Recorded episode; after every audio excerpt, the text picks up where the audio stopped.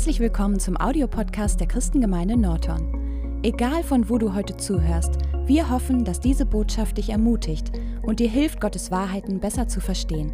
Viel Spaß!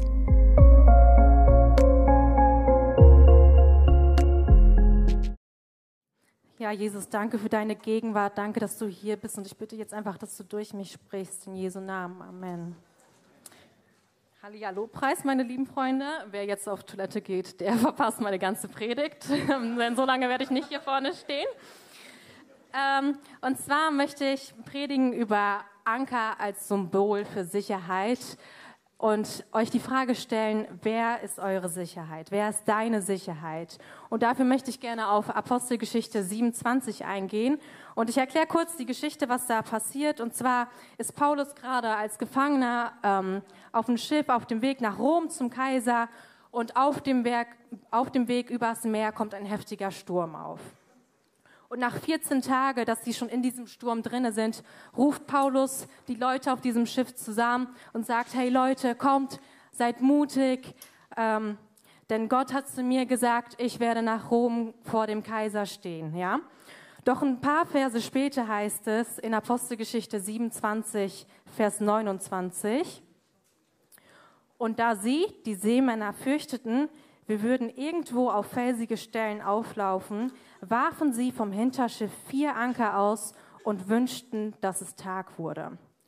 Die Seemänner haben Angst, um auf felsigen Boden aufzukommen und werfen deshalb ihre Anker aus, als wäre es sicherer, stehen zu bleiben, anstatt weiterzugehen, als wäre es sicherer, ähm, selber die Anker fallen zu lassen und selber das alles in der Hand zu halten, anstatt dass die Umstände dafür sorgen, dass ich stehen bleibe.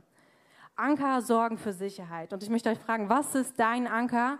Was sorgt für Sicherheit in deinem Leben? Ist es dein Job für finanzielle Sicherheit? Ist es Social Media für Einsamkeit? Und ich kann mal kurz ähm, erzählen, was einer meiner kleineren Anker so im Leben ist. Und das ist ein bisschen peinlich, vor allem weil meine Eltern und meine Geschwister hier sind. Ähm, und zwar habe ich Angst im Dunkeln. Und das ist meine Sicherheit. Ja, das ist meine Taschenlampe. Und im Winter übe ich immer das Sprinten.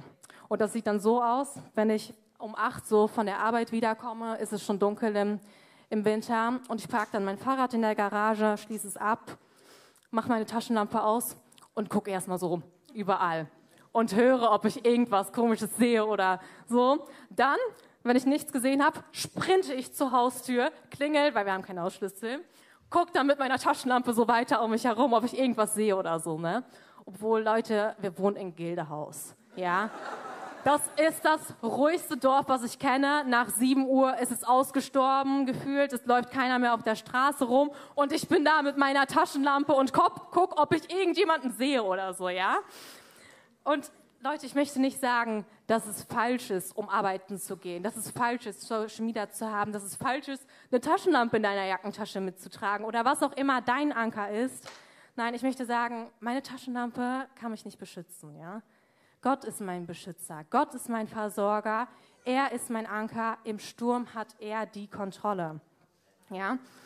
Und am nächsten Morgen, nachdem Paulus sie nachts nochmal ermutigt hat und sie zusammen gegessen haben, Ab und zu trägt eine Mahlzeit an deiner Rettung bei, ganz wichtig. Ähm, heißt es in Vers 40, dass sie die Anker kappten und ins Meer fallen ließen.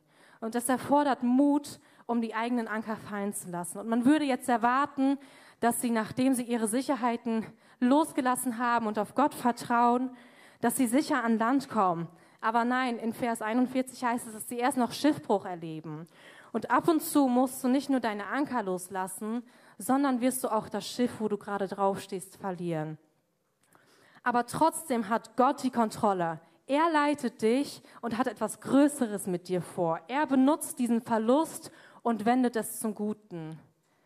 Bist du bereit, deine Anker, deine Sicherheiten loszulassen und Gott die Kontrolle abzugeben? Amen.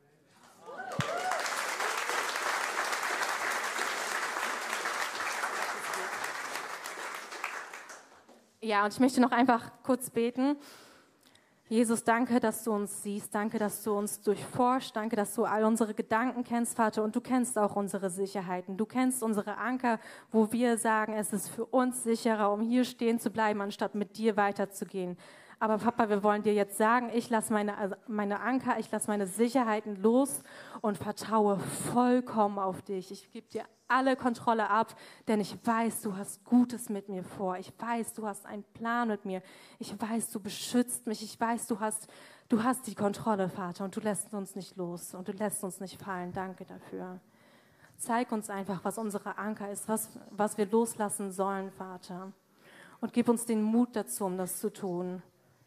In Jesu Namen. Amen.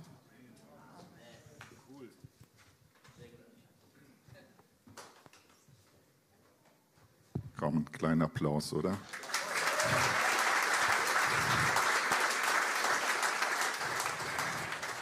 Ihr Lieben, ich hätte mir gewünscht, mit 18 Jahren, 17, 18? 18, sorry.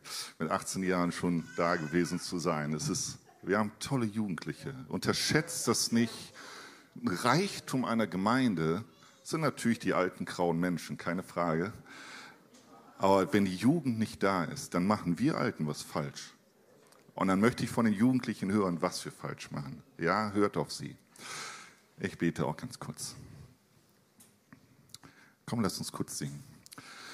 So groß ist mein Herr, Singt mit mir, so groß ist der Herr. Wir preisen wir so groß, so groß ist der Herr. So groß ist der Herr. Singt mit mir, so groß ist der Herr. Ihn preisen wir so groß, so groß ist der Herr. Herr, danke, dass du Gott im, in den Stürmen bist, Herr. Danke, dass du der Gott bist, wo wir einfach auf einer Liegematte sitzen am Strand und deine Natur genießen. Danke, dass du ein Gott bist, der immer bei uns ist, Herr, der treu ist, der ja, der uns Dinge nimmt, die uns nicht gut tun, in Liebe, aber uns nichts wegnimmt, einfach weil er uns das nicht gönnt. Herr, du bist so ein gönnerhafter Gott.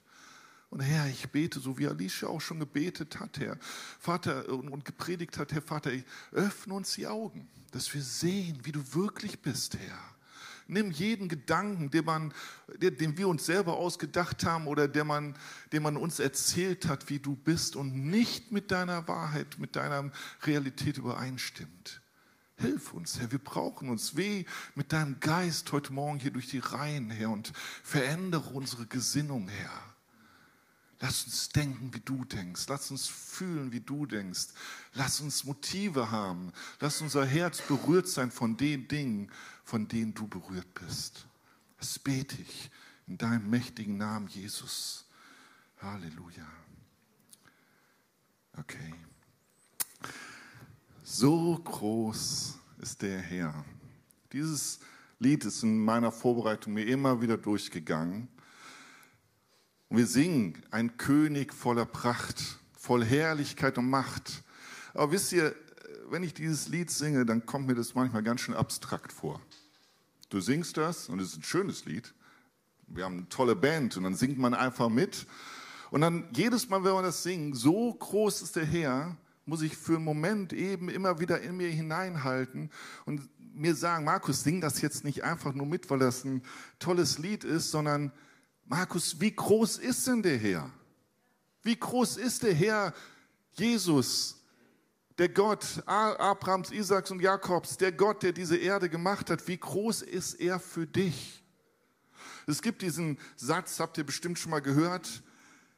Sag nicht, wie groß, sag Gott nicht, wie groß deine Probleme sind.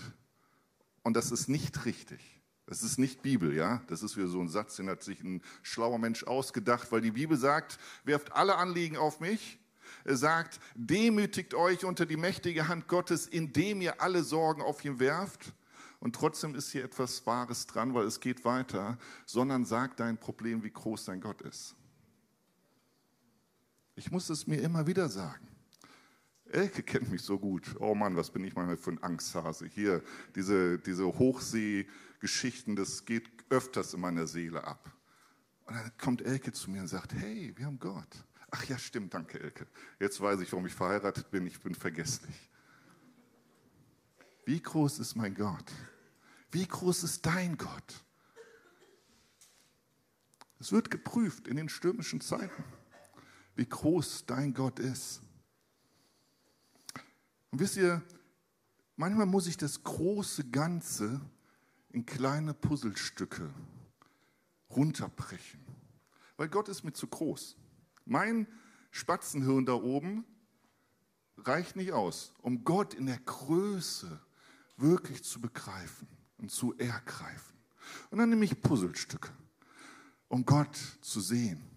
Wisst ihr, ein so ein Ding ist, wo ich Gott wirklich in Ehrfurcht begegne, es kommt schon mal vor, dass ich mal nicht so eine gute Nacht habe, wo ich dann auch nachts wach liege. Und was ich dann tue und wirklich liebe, wenn wir so diese langen Nächte haben, nicht die langen Tage, andersrum, wenn es so schön knackig kalt ist im Winter, wo wir uns ja alle wieder darauf freuen, dass wir es demnächst haben, weil es hier so heiß ist. Ne? Und im Winter sagen wir, oh, hoffentlich haben wir bald Sommer, wie auch immer, ist nicht das Thema. Aber dann gehe ich raus auf die Terrasse, egal wie kalt es ist. Und dann gucke ich in das Sternen Bild am Himmel. Und dann denke ich, ich habe hier eine schlaflose Nacht. Ich denke, meine Welt ist plötzlich gerade nicht so, im, wie auch immer. Aber du, hast du schon mal den Sternenhimmel wirklich betrachtet? Auf der einen Seite fühle ich mich so klein und auf der anderen Seite fühle ich mich so geliebt und geborgen weil ich plötzlich realisiere, wie groß ist mein Gott. Hast du mal Bilder von diesem Harvard-Teleskop gesehen, von den Galaxien hier? Äh, Leute, es ist, google mal danach. Es ist, wir, wir, wir sind so ein kleiner, ich hätte fast gesagt Furz, aber das sind wir nicht, weil wir sind wertvoll, wir sind mehr als ein Furz. Ja, aber wir sind, wir sind äh, in der ganzen Galaxie, guck dir mal die kleinste Erde an, oder die kleine Erde in diesem riesen Ding. Was sind wir? So groß ist mein Gott. Ich bin seit einigen Monaten stolzer Besitzer von 150 bis 200.000 Tieren in meinem Garten. Und meine gnädige Frau hat mir erlaubt, diese Dinger, diese wunderbaren Tiere in meinen Garten zu stellen, unseren Garten zu stellen. Wunderschöne Bienen. Und dann stehe ich, sitze ich morgens früh nach meinem Kaffee, nach meiner stillen Zeit, setze ich mich einfach vor die Bienenstöcke. Nimm den Geruch wahr, es ist süßlich, lecker und dann beobachte ich diese kleinen Wesen und ich denke nur, Gott, du bist so groß. Du bist so groß. Ich könnte euch jetzt Bienenkunde erzählen, da wären wir noch eine Stunde hier. Ich sage dir, mach einen Imkerkurs und du wirst nicht mehr an Evolutionstheorie glauben. Das geht nicht. Das geht nicht. Guck dir mal Imkerfilme zu Hause an. Das ist, es, es ist Gottes Schöpfung pur. In dem Gemachten sagt, sagt äh, Römer 1, äh, Vers 20, denn sein unsichtbares Wesen, sowohl seine göttliche Kraft, auch seine, oh, ich habe Schuhgröße 51, tut mir leid, aber das war Gottes Humor. Denn sein unsichtbares Wesen, wohl seine ewige Kraft, auch seine Göttlichkeit wird seit Erschaffung der Welt in dem Gemachten wahrgenommen und geschaut, damit sie ohne Entschuldigung seien. Geh mal durch die Natur. Gott ist so groß. Und auf der anderen Seite denke ich, ja, das ist schön. Weißt du, er ist groß, er hat alles schön gemacht, aber Gott möchte viel tiefer gehen. Gott möchte auf eine Beziehungsebene mit uns gehen. Wie, wie ist sein Charakter? Das ist eigentlich meine größte Frage. Es ist nicht nur, dass er ein wunderbarer Creator ist, einer, der alles geschaffen hat, sondern Gott ist Liebe. Weißt du, dass Gott Liebe ist? Die größte Charaktereigenschaft Gottes ist, dass er Liebe ist. Er liebt nicht, er ist Liebe. Wenn du, wenn du grün bist, ja, stell dir vor, du bist komplett grün, nicht politisch grün, sondern es ist einfach nur komplett grün und alles, was du anfasst, ist grün. Dein Fingerabdruck ist etwas, alles, was du anfasst, du bist das einfach, was du bist. Du bist es nicht. Und Gott ist in sich im Kern Liebe. Es ist nichts anderes da als Liebe. Bei ihm ist kein Schatten. Bei ihm ist kein, keine Lieblosigkeit. Alles, was er tut, selbst das Gericht über den Menschen, ist aus Liebe. Nicht, weil er hasst oder es ist Liebe. Ja, er ist zornig. Ja, er ist manchmal auch ganz klar zu uns, aber aus Liebe. Und das zu erkennen. Wisst ihr, das ewige Leben, sagt Jesus selber in Johannes 17, Vers 3, dies aber ist das ewige Leben, dass sie dich, den allein wahren Gott, in den du gesandt hast, Jesus Christus, erkennen. Und dieses Erkennen, Genosko, heißt nicht einfach, ja, ich weiß von Jesus, sondern dieses Genosko heißt, so wie ich mit meiner Frau jetzt, ich glaube 27 Jahre, wir kennen uns schon fast 30 Jahre und ich lerne sie immer mehr kennen. Diese Erfahrung, das ist ewiges Leben. Nicht ein paar Bibelverse auswendig lernen, wobei das wunderbar ist und tu das bitte für die stürmischen Zeiten, weil dann brauchst du Bibelverse, auf denen du stehen kannst. Aber ihn zu erfahren, diese Liebe zu erfahren. Und wisst ihr, ich möchte heute Morgen auf eine, eine Eigenschaft Gottes gehen. Und ich möchte Eddie in seinem Epheserbrief nicht vorausgreifen, aber ich möchte eine Stelle aus dem Epheserbrief lesen. Epheser 2, ab Vers 3 und vielleicht schmeißt du es auf den Beamer. Da heißt es, unter diesen hatten auch wir einst alle unseren Verkehr in den Begierden unseres Fleisches, indem wir den Willen des Fleisches und der Gedanken taten und von Natur aus Kinder des Zorns waren, wie auch die anderen typisch paulinisch, was er anders, einfach sagen willst. Weißt du, bevor du Jesus kennengelernt hast, hast du nur selber auf dem Thron gesessen, hast getan, was dein Fleisch, was du denkst, was für dich gut ist. Egal welche Auswirkungen das hat. Ich meiner mir, jetzt muss es mir gut gehen. Das ist das, was Paulus hier sagt. Und da waren wir alle drunter. Du musstest irgendwann eine Entscheidung treffen, Jesus als dein Herrn anzunehmen. Dass du sagst, Herr Jesus, du hast meine Schuld bezahlt und ich möchte nicht mehr auf dem Thron sitzen, sondern ich vertraue dir, dass du es besser weißt als ich. Und wenn du es noch nicht getan hast, dann ist es heute ein guter Tag, weil es wird dein Leben verändern und wirklich zum Guten. Dann komm anschließend hier hin und nach dem Gottesdienst und lass mit dir beten und sagen, Herr, ich möchte, dass du mein Chef bist. Ich möchte dir vertrauen. Aber dann heißt es weiter, und das ist die Lösung, Vers 4, Gott aber ich war völlig in der Finsternis. Da war keine Hoffnung, da war nichts, was mich retten konnte. Und dann heißt es hier, Gott aber, der reich ist an Barmherzigkeit, um uns, ähm, hat uns um seiner vielen Liebe willen, womit er uns geliebt hat, auch uns, die wir in den Vergehungen tot waren, mit dem Christus lebendig gemacht. Durch Gnade bin ich errettet. Und dann heißt es weiter, nicht aus meinen Werken, sondern durch Gnade, damit ich mich nicht rühme. Es ist nur Gnade. Es ist nur Gnade. Nicht, dass du hier im Gottesdienst bist, nicht, dass du Abendmahl nimmst, nicht, dass du dich taufen lässt, nicht, dass du die Bibel auswendig lernst, wird dich retten. Es ist nur die Gnade, das Blut Christi. Mir fehlt das Kreuz hier, haben wir schon diskutiert. Ich brauche mal imaginär, hier ist ein Kreuz. Ja? Ich, ich bin da mit Jesus am Kreuz vor 2000 Jahren gestorben. Mein Tod hat er schon bezahlt. Aber wisst ihr, wenn du gut äh, zugehört hast, da heißt es, er ist nicht nur gnädig, hier steht noch was anderes. Gott aber, der reich ist an Barmherzigkeit. Kennst du den Unterschied zwischen Barmherzigkeit und Gnade? Es heißt hier, Gott ist reich an Barmherzigkeit und seiner Liebe willen hat er uns begnadigt. Wisst ihr, als Mose das zweite Mal die zehn Gebote empfangen hat. Ihr kennt die Geschichte, sonst lest sie nach. Jesus, Gott hat, hat ist ähm, Mose begegnet auf dem Berg, hat ihm die, ähm, die zehn Gebote in Steintafeln gegeben. Er ist wieder runtergegangen. Das Volk war voll in Sünde. Er hat einfach die Steintafeln auf den Boden geschmissen. Menschlich völlig verständlich, aber Gott hat ihm sie nochmal gegeben. Bei seiner zweiten seiner Bergsteigertour. Und Gott geht dann an Mose vorüber bevor er die zehn Gebote empfängt. Und Gott proklamiert seinen Namen. Wisst ihr, was er Mose zugeflüstert hat, bevor er das Gesetz ihm gegeben hat? Da sagt er, heißt es, und 2. Äh, Mose 34, 6, und der Herr ging vor seinem Angesicht, vor Moses Angesicht vorüber und rief, Jahwe, Jahwe, Gott barmherzig und gnädig, langsam zum Zorn und reich an Gnade und Treue. Auch hier heißt es wieder, Gott barmherzig. Wisst ihr, das Wort barmherzig im, im griechischen Grundtext heißt eigentlich das Zerschneiden des Herzens. Und wir im Deutschen haben auch solch einen Spruch. Wir sagen, es zerreißt mein Herz. Ich habe totales Mitleid, wenn ich das sehe. Wenn Gott dich sieht, dort in der Grube, wo du bist, im Schlamm, in, in was auch immer du gerade dich befindest, Gottes Antwort ist Barmherzigkeit.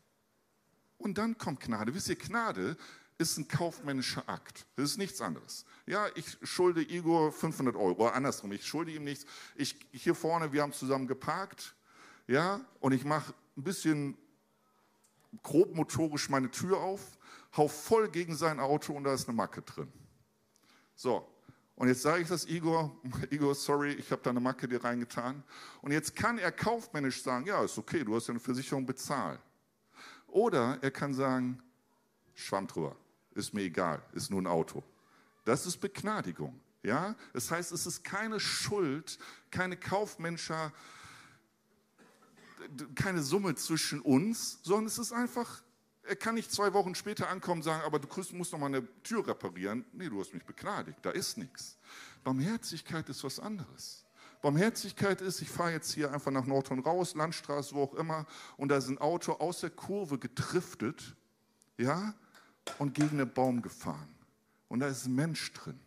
Und jetzt kann ich natürlich mit Igor zusammen, wir sind ja Freunde, er fährt hinter mir her, wir steigen beide aus, gucken uns so diesen Unfall an, sagen, der ist bestimmt zu schnell gefahren. Und was für ein Auto der auch fährt. Also ist doch klar, dass man damit vorm Baum fährt. Das ist Unbarmherzigkeit.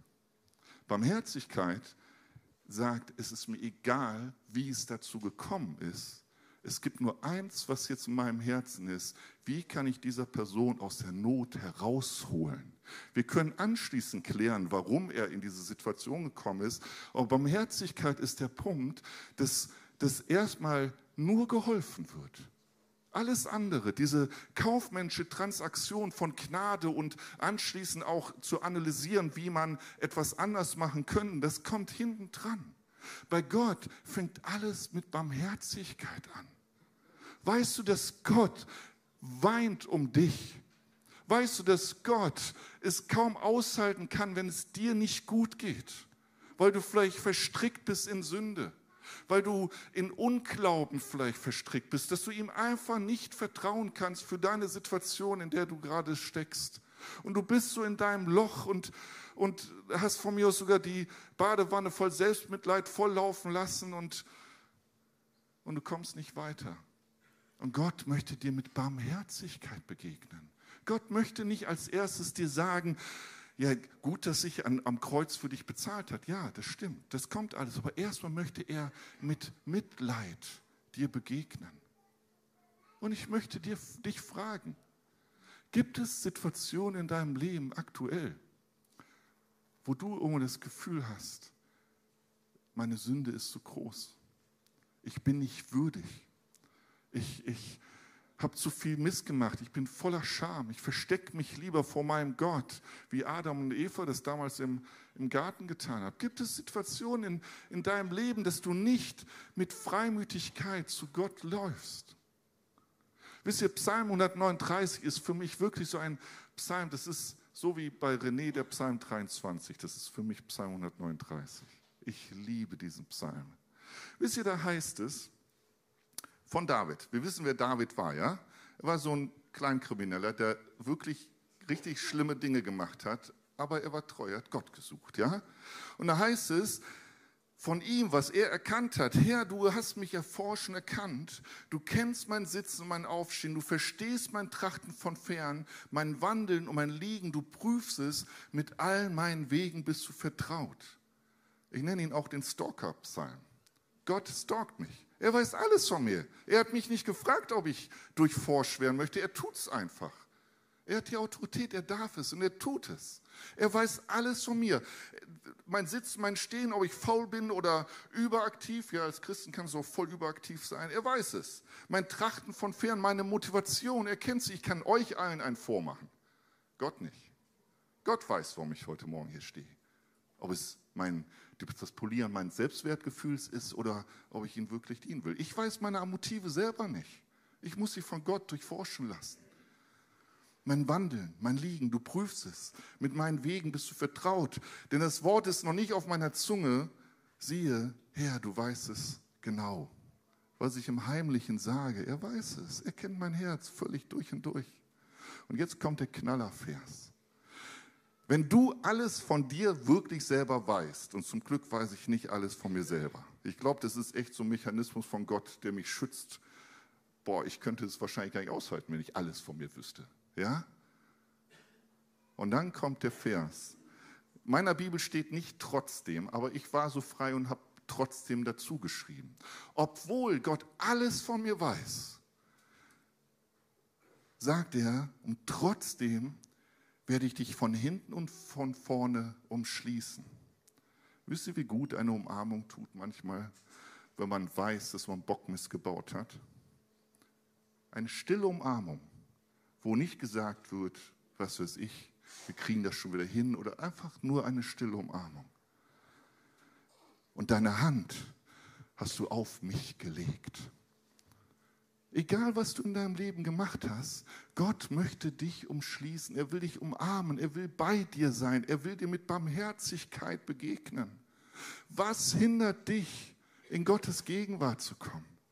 Ich kenne das in meinem Leben sehr gut, dass man erstmal ein bisschen vor sich her schmollt, ein bisschen erstmal hier diese Verdammnislieder singt und irgendwann kommt man zum Schluss, warum eigentlich?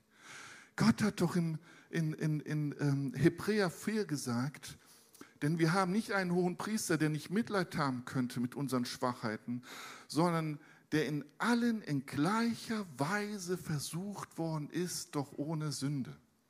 Ich finde das ein Hammer. Jesus ist in allen Dingen wie du, wie ich versucht worden. Die Versuchung Matthäus 4 in der Wüste, worum ging es da? Ich werde dir alle Reichtümer geben.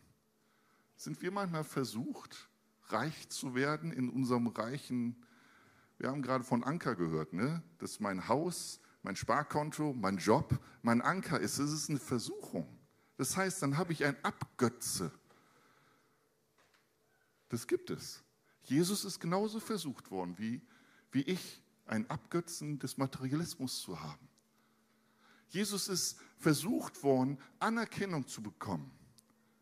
Jesus ist versucht worden, in seinem Hunger sich selber zu sättigen. Kann es sein, dass du manchmal Hunger hast, nach was auch immer? Wir haben von Social Media gehört, du hast eigentlich so einen Hunger nach, nach ja, Gemeinschaft und dann hätte ich fast gesagt, befriedigst du dich mit Social Media? Dein Hunger? Ja, und vielleicht geht es wirklich so weit, dass du deinen Hunger mit Social Media befriedigst. Jesus ist, ich meine, Jesus war mit Huren unterwegs, ne? Wisst ihr das? Das heißt, er ist irgendwann versucht worden, aber er war ohne Sünde, weil er natürlich Gottes Sohn war, weil er in Gottes Gemeinschaft war. Auch mit egal, womit du hängst. Jesus hat Mitleid. Das griechische Wort für Mitleid kannst du mit Barmherzigkeit oder Sympathie übersetzen. Er geht mit dir auf die niedrigste Stufe und fühlt mit dir und leidet mit dir. Und dann zeigt er dir die Lösung. Es heißt dann weiter, lasst uns nun mit Freimütigkeit hinzutreten zum Thron der Gnade, damit wir Barmherzigkeit empfangen und Gnade finden zur rechtzeitigen Hilfe. Mit Freimütigkeit. Wie so ein Kind. Ich habe gerade noch, ähm, ach, mir fällt jetzt der Name nicht ein, mit meinem Bruder hier, er, er hat, hat, heute, gestern in seinem Geschäft beobachtet, ähm, wie ein Kind einfach gespielt hat. Und dann dachte er, ja, wie einfach das als Kind zu spielen, un, unbedacht, einfach un. Und wir sollen werden wie die Kinder. Hast du schon mal gesehen, wenn, wenn ein Kind ein gutes Vertrauen zu seinem Vater hat, wie ein Kind dann zum Vater läuft? Ich habe die Scheibe kaputt getreten. Ich wusste, ich sollte es nicht tun, aber ich habe es doch gemacht. Kommt dann von einem barmherzigen Vater direkt die Strafe? Nein, erstmal werden die Tränen abgeputzt, oder? Was hindert dich? Ich habe so auf meinem Herzen, dich zu fragen. Ich möchte hier an dieser Stelle einen kurzen Break machen. Ich möchte dich fragen. Und vielleicht schließen wir mal ganz kurz die Augen alle. Ich möchte dich fragen, gibt es etwas in deinem Leben, was dich verhindert, in Gottes Gegenwart zu kommen und Barmherzigkeit zu empfangen? Was auch immer. Dann möchte ich ganz kurz, dass du die Hand hebst und ich möchte beten. Trau dich. Es sind mehrere. Du bist nicht allein. Lass die Augen zu, einfach um die Privatsphäre zu halten. Jesus, du siehst die Hände, Herr. Jesus, ich möchte dich bitten, Herr, heute Morgen, an diesem Tag, Herr, Herr, dass wir dein Wesen erkennen, wie sehr du für uns bist, wie sehr du uns liebst, Herr. Und dass du nicht direkt mit Gericht kommst, du bist langsam zum Zorn. Und Vater, ich bete, Herr, lass jede Hand und auch die, die die Hände nicht gehoben haben, Herr, Herr, ich bete, Herr, lass deine Barmherzigkeit sie, sie, sie erleben, deine Gnade erleben, deine Hilfe erleben, deine ja, Erlösung erleben, Herr, in welchem Bereich es jetzt auch immer ist, Herr.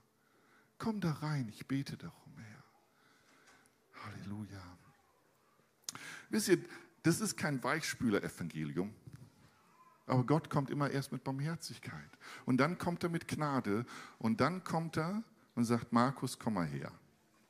Wir müssen mal reden. Das muss nicht wieder passieren. Wir werden einen Weg für dich aufzeigen. Der verlorene Sohn, was hat er erlebt? Barmherzigkeit, oder? Der Vater hat nichts gesagt, was er anders machen sollte. Er kriegte erstmal eine fette Umarmung. Die Frau, die am, am, am Jakobsbrunnen war, die Samariterin, die da fünf Männer schon hatte und so weiter, hat Jesus sie direkt vollgeballert mit du Ehebrecherin und was weiß ich? Gar nicht. Er hat ihr mit Barmherzigkeit begegnet. Und dann kam anschließend die Wahrheit und dann hat sie Dinge verändert. Aber es fängt mit Barmherzigkeit an. Ihr Lieben, wenn du verstanden hast, dass Gott barmherzig zu dir ist, dann kommen wir zu dem zweiten Teil. Dann hast du einen Auftrag. In Matthäus, und wir sind ja bei den Gleichnissen, ne? ich habe noch nicht viel über Gleichnisse erzählt, aber Matthäus 5 bis 7 ist die Bergpredigt und am Ende sagt, wer meine Worte hört und tut, den vergleiche mit deinem Mann, der sein Haus auf Felsen baut. Und ganz am Anfang der Bergpredigt sagt er, glückselig oder beneidenswert sind die Barmherzigen, denn sie werden Barmherzigkeit empfangen. Das heißt, wenn du barmherzig zu anderen bist, wird es auf dich zurückkommen. Wenn du, es sagt doch, mit dem Maß, wie du richtest, wirst du, wirst du gerichtet werden. Ja, das passt beides zusammen. Sprüche 19, 17, da heißt es, wer über den Geringen sich erbarmt, leiht den Herrn und seine Wohltat wird er ihm vergelten. Wenn ich jemand etwas leihe, was auch immer, manchmal ist es Geld, manchmal ist es einfach eine Umarmung, manchmal ist es einfach eine Ermutigung, dann leihe ich dem Herrn und der Herr wird es vergelten.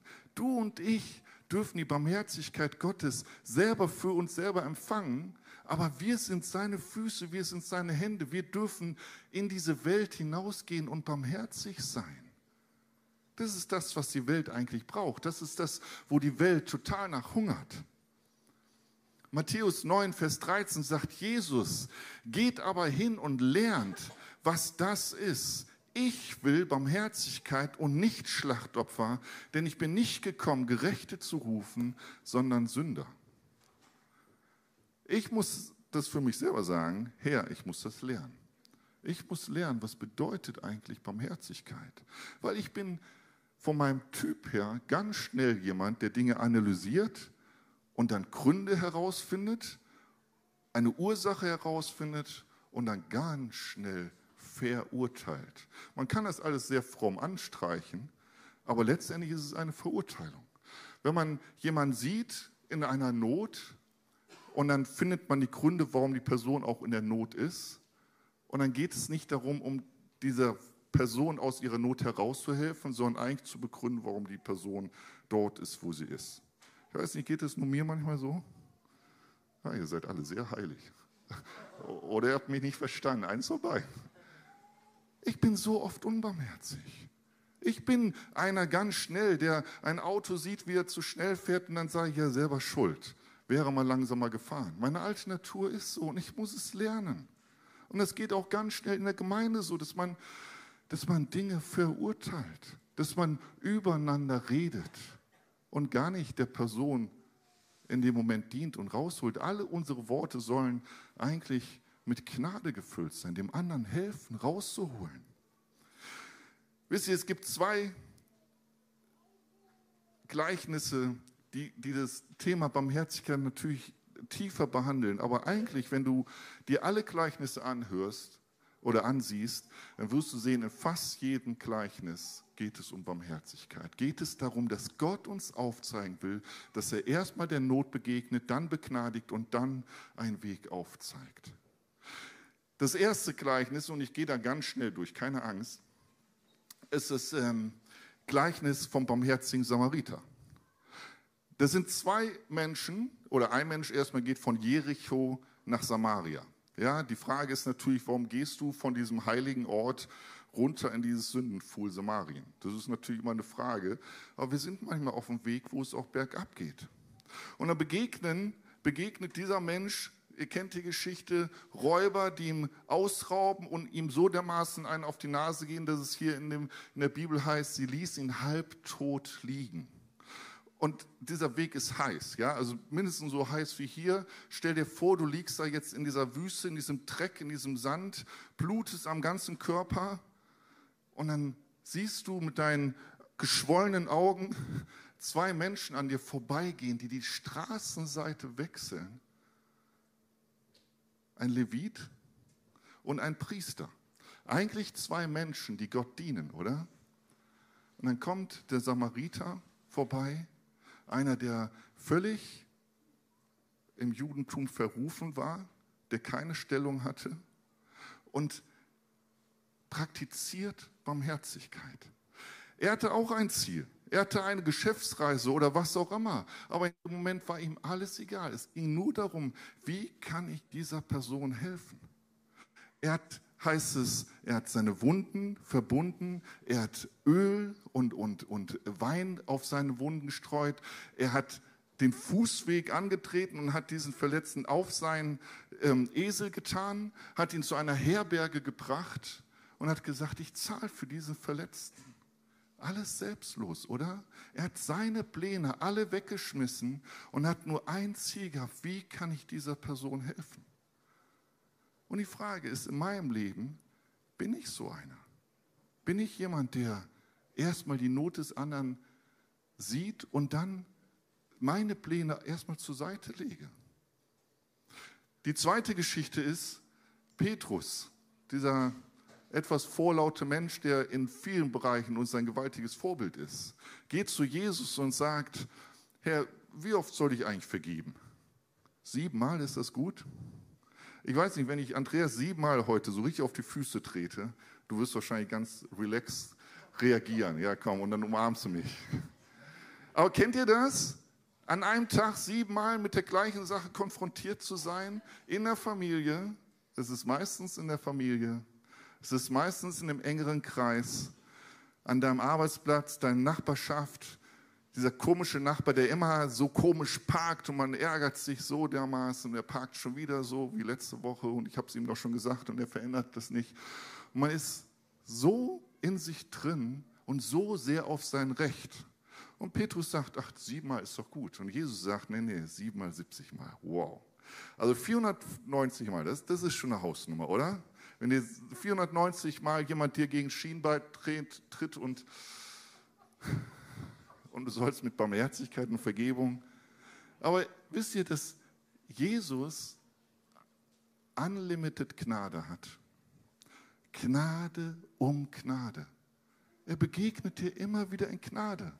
Wo hast du für dich selber ein, ein, ein, eine Linie, wo du sagst, bis dahin kann Gott mir vergeben, aber weiter kann er mir nicht vergeben. Ich habe es jetzt schon so oft gemacht. Aber wenn du so über dich denkst, dann wirst du auch so über deinen Nächsten denken. Dann wirst du auch deinen Nächsten so behandeln. Und Jesus sagt dieses Gleichnis dann anschließend, und das finde ich so markant, von diesem Menschen, der vor seinem König gezogen wird, der 10.000 Talente schuldete. 10.000 Talente sind in heutiger Summe 64.000 Jahresgehälter. Also der hat schon eine richtig Schuld. Und er fällt kniefällig vor dem König hin und sagt, bitte hab Erbarmen mit mir. Und dann heißt es, ja, er hat Erbarmen. Er erließ ihm alle Schuld. Und was macht er? Wir kennen die Geschichte. Er sieht seinen Mitknecht, der ihm 100 Euro schuldet, würgt ihn und schmeißt ihn ins Gefängnis. Heftig, oder? Ich muss in meiner Vorbereitung sagen, Markus, Herr, durchforsche mich, Herr, durchforsche mich. An wie vielen Stellen habe ich das? Entweder ich habe deine Barmherzigkeit für mich nicht begriffen, habe zwar die Vergebung irgendwie angenommen, aber geht trotzdem mein Leben weiter. Oder ich weiß nicht, was mit mir los ist, dass ich manchmal so unbarmherzig mit meinen Leuten um mich herum bin. Aber ihr Lieben, stell dir, nimm das mal, ich, ich möchte mal zum Schluss, nimm das nochmal an, wie barmherzig Gott mit dir ist. Er, sein größtes Ziel ist, dich aus der Grube rauszuholen. Er möchte dich nicht bestrafen. Er ist langsam zum Zorn. Er hat am Kreuz alles bezahlt für dich. Kann es das sein, dass wir manchmal zu sehr auf unser Recht pochen? Ich habe das schon oft gesagt, so oft.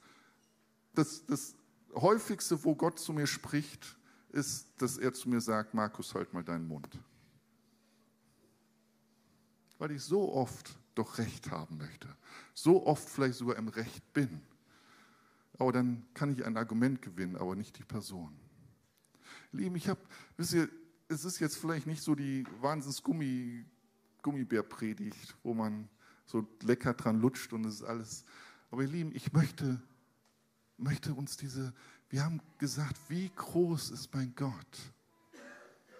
Ich, ich wünsche mir so von Herzen, dass wir heute Morgen wirklich verstehen, wie groß ist mein Gott mir gegenüber. Wie gnädig und barmherzig ist er mir gegenüber. Es ist nichts, aber wirklich auch nichts, was mich scheiden kann von der Liebe ihm gegenüber. Lass dich in keiner Weise unter Verdammnis bringen, egal was du gemacht hast in deiner Ver äh, Vergangenheit. Da ist nichts, wo Gott sagt, jetzt ist das Maß voll, Ende. Wir dürfen mit Freimütigkeit zum Thron der Gnade laufen.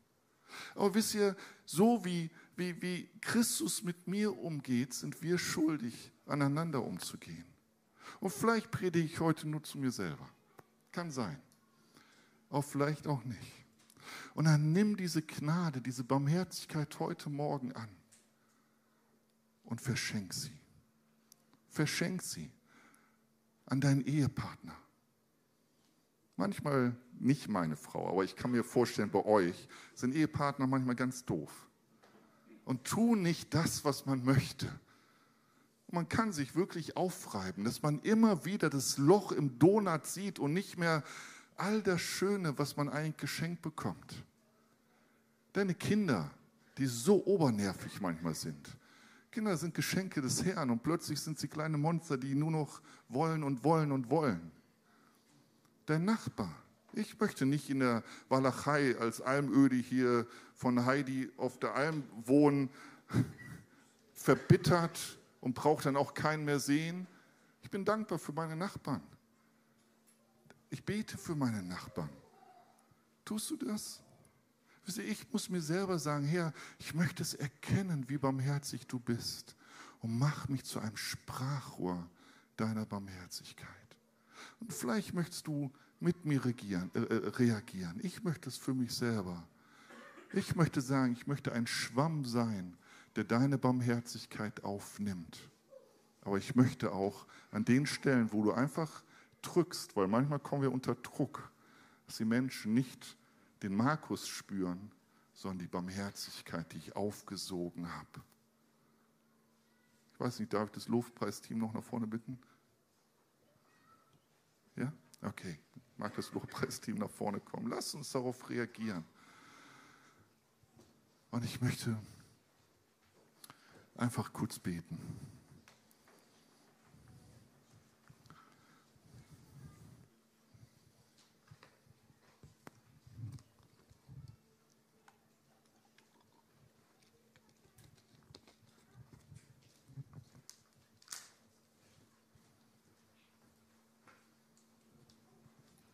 Also ich möchte keine Chance verpassen, wenn ich hier vorne stehen darf, zu fragen, ob es irgendjemand hier gibt, der Jesus noch nicht als seinen Retter und Erlöser kennengelernt hat. Und ich weiß, dass es ganz viel Mut kostet, aber wisst ihr, es hat so viel Mut gekostet, dass Jesus ans Kreuz gegangen ist, öffentlich. Und wisst ihr, wenn du heiratest, dann machst du es auch öffentlich, nicht im Kämmerchen. Wenn du hier bist und heute Morgen sagst, ich kenne Jesus noch nicht mal als mein Erlöser und der Retter, dann heb kurz die Hand und dann möchte ich kurz mit dir beten. Gibt es hier jemand?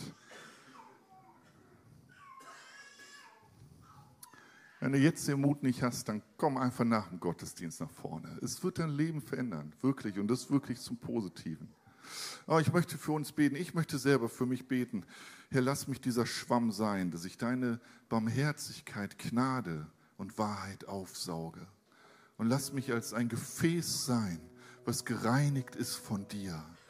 Und dass du es ausgießen darfst an den Stellen, wo ich lebe, wo ich mein Alltag lebe, wo ich nicht hier im Gottesdienst die Hände hochhalte und der süße kleine Markus, der fromme Markus bin, sondern da, wo ich unter Druck komme, da, wo ich vielleicht wirklich nur meine Vorstellung habe und ein Levit oder ein Pharisäer bin.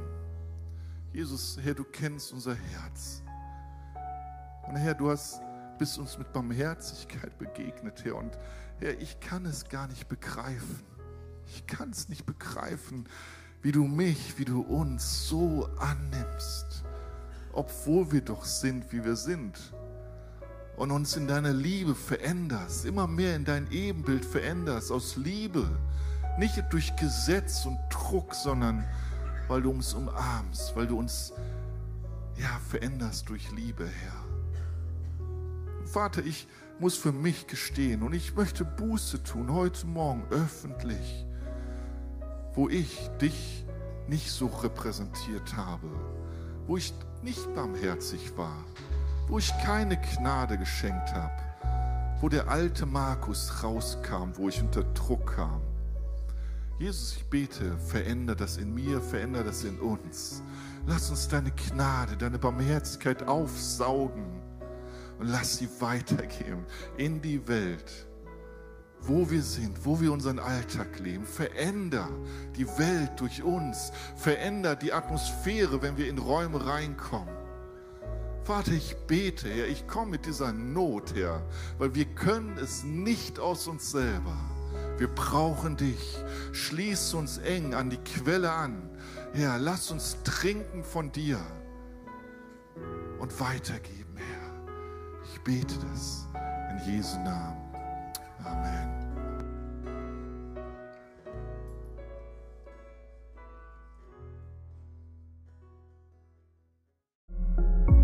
Wir freuen uns, dass du dir die Zeit genommen hast, diese Botschaft zu hören. Wir als Christengemeinde Nordhorn lieben Gott leidenschaftlich und wollen seine Liebe zu den Menschen in der ganzen Welt tragen. Wenn du uns weiter kennenlernen willst, fühl dich herzlich zu unseren Gottesdiensten und Connect-Gruppen eingeladen oder nutze unsere Website www.christengemeinde.com oder Facebook und Instagram, um mit uns zu connecten. Bis bald!